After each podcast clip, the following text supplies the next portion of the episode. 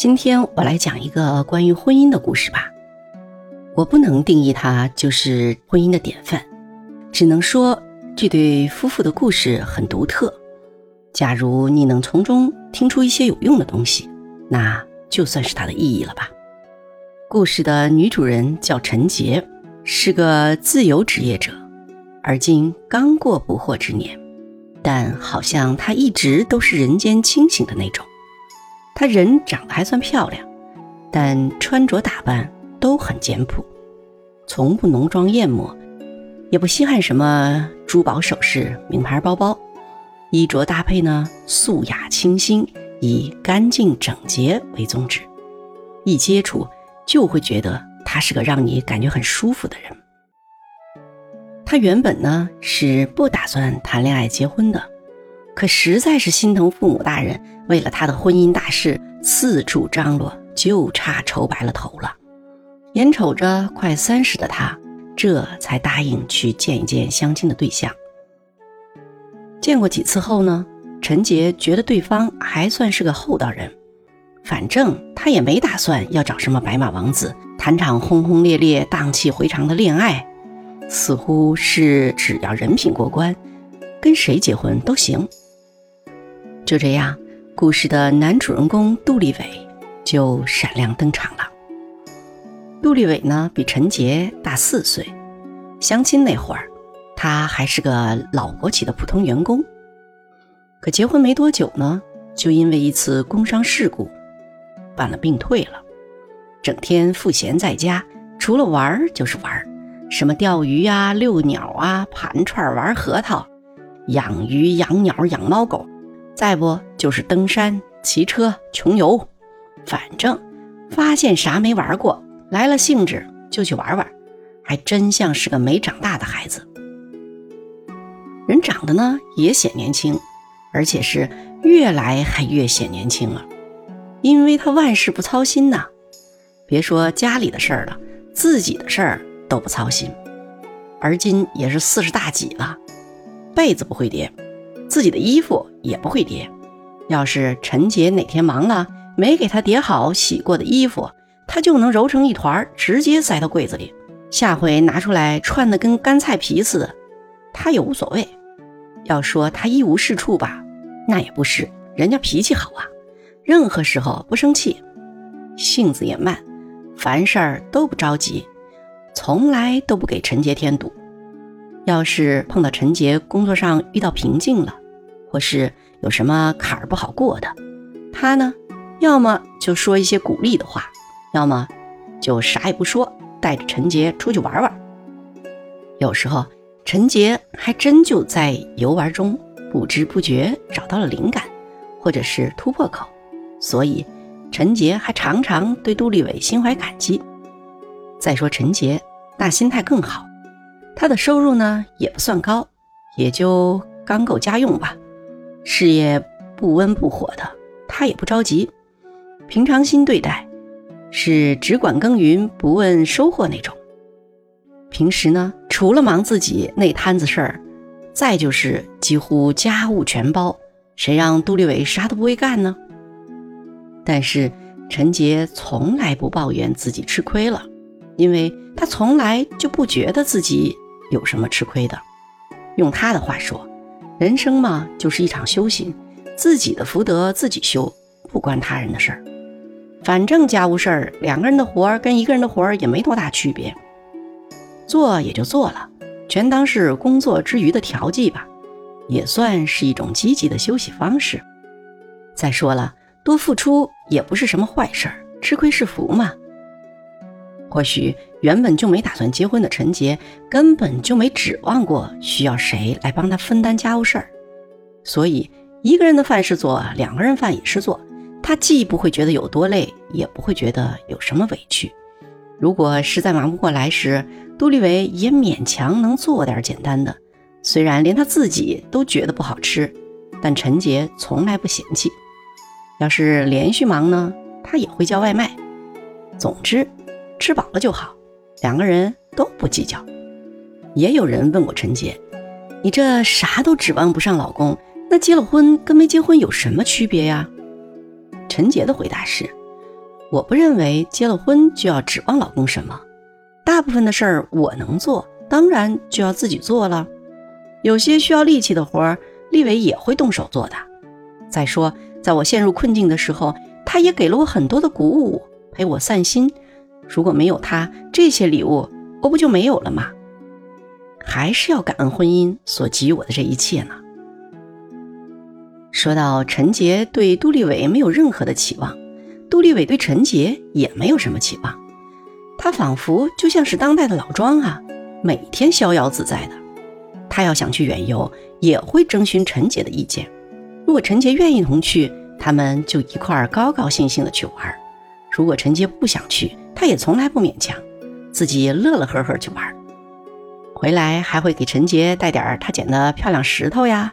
或者其他的一些什么很别致的小东西，陈杰呢也很开心。礼物喜不喜欢的，他都很感恩。毕竟这些都是意外之喜，他感恩杜立伟的这份心意。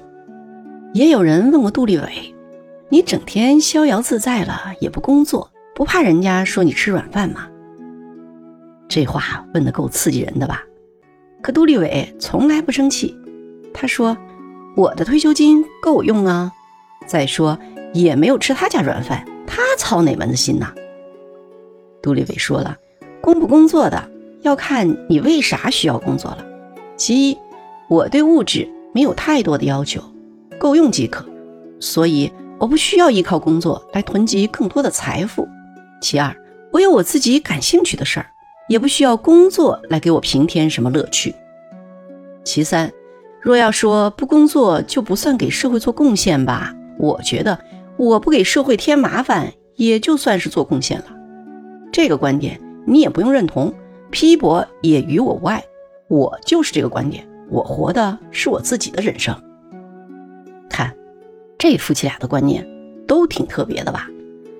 重点还不是他们的观念有多么与众不同，而是他们根本不在乎是不是与众不同。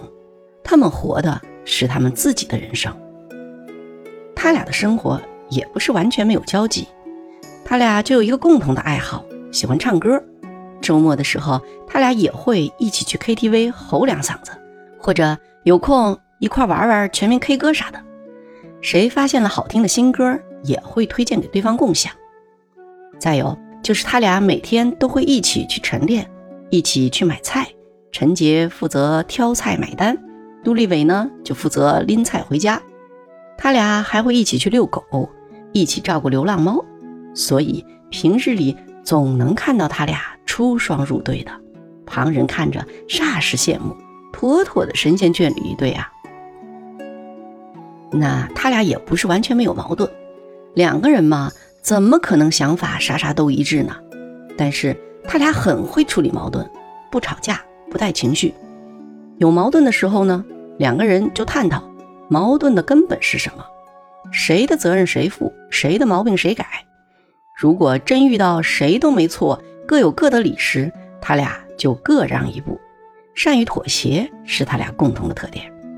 所以这么些年了，他俩还真没红过脸。要说他俩性格上没差异吧，那肯定不是。比如陈杰是个风风火火、干脆利索的人。而杜立伟呢，则是个慢性子，拖延在他那儿压根儿就不叫事儿。有时候两人约好一起出门的，陈杰准是要等杜立伟磨过半天。后来，陈杰就给杜立伟立规矩了：我可以等你两次，第三次绝不再等。果然，第三次杜立伟就会慌慌张张、丢三落四的赶时间，而陈杰呢？也是摸出了规律，那两次他也不白等，跟杜立伟约定好的时间，但他自己会安排晚半小时行动，这样差不多就凑齐了。他们就是这样，用一半妥协、一半立规矩的方法解决问题。还有人问过陈杰：“你能这么不在意老公的一身毛病，是不是压根儿就不爱他呀？”陈杰是这么说的：“相亲的时候吧。”可以说我根本不爱他，但是相处下来，他让我学会了爱。爱并不是你对他有所期待，而是能够接纳和包容。再说了，他是不是一身的毛病，不是由我来评判的。如果他认为自己有毛病，而且想改，那就一定会改；如果他不认为自己有毛病，别人说那是毛病，根本没有任何意义呀。所以我要做的不是看他有什么毛病，而是看我自己如何能接纳和包容我所看不惯的地方。我很感恩他给了我机会去增长这些本事。杜立伟也说自己特别感恩陈杰给他的爱，正是陈杰对他的接纳和包容，才让他有勇气做最真实的自己。在他们的婚姻中，他对陈杰没有任何的期望，但是他却得到了太多意想不到的爱。对了，他们俩没有孩子，就是因为那次工伤事故，杜立伟失去了生育的能力。或许你会想，如果一个家庭有了孩子，那夫妻间会多出很多的矛盾的。不过我想，就凭陈杰、杜立伟的人间清醒，因为有孩子而生发的矛盾，他们也能通过妥协、接纳和包容，统统化解的。你说呢？好了，陈杰、杜立伟的故事就算讲完了。或许他们不能算是婚姻的典范，但他们对待婚姻的方式。一定有可取之处。